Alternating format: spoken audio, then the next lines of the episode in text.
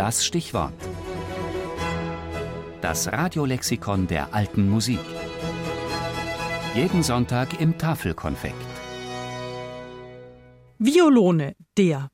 Eine grundlegende und vielseitige Großform.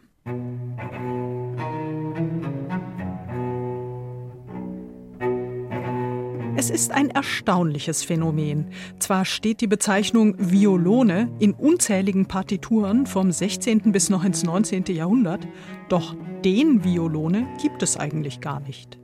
Zwar taucht der Begriff bereits um das Jahr 1520 erstmals in italienischen Quellen auf und bezieht sich ab etwa 1600 eindeutig auf gestrichene Bassinstrumente, die vor allem in der Continuo-Begleitung eingesetzt wurden, nur steht da dann in einer Partitur Violone angegeben, konnte das tatsächlich verwendete Instrument ganz verschieden groß sein, zur Familie der Gampen oder der Violinen gehören, drei, vier, fünf oder sechs Saiten besitzen, die in diversen Arten gestimmt waren, Bünde haben oder auch nicht, und etwa auch Bass de Violon, Bass Gamp, Bass Geige, Violone Grosso, Basso da Barazzo oder Oktav Bassgeig heißen je nach Region, aktueller Mode, Musikstil und Komponist.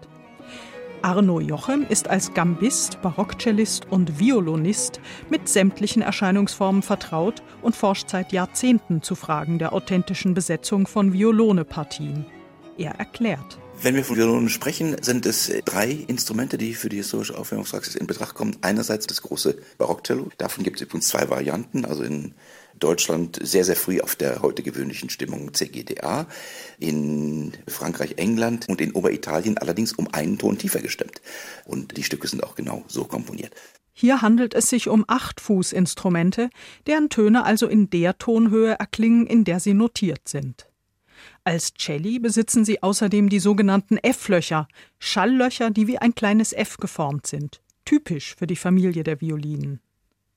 Daneben steht die Kontrabassgambe, die als 16-Fuß-Instrument eine Oktave tiefer klingt, als sie notiert wird, die Bünde besitzt, sechs Saiten und meist über die gampentypischen C-Löcher verfügt. Sie hat eine leichtere Bauweise als die Kontrabässe der Geigenfamilie und dadurch einen obertonreicheren Klang. Das heißt, wir haben sehr, sehr tiefe Töne, genauso tief wie Kontrabasstöne, die aber ein anderes Obertonspektrum haben, mit größerer Helligkeit und sehr guter Zeichnung. Mischt sich wunderbar zu jedem Ensemble.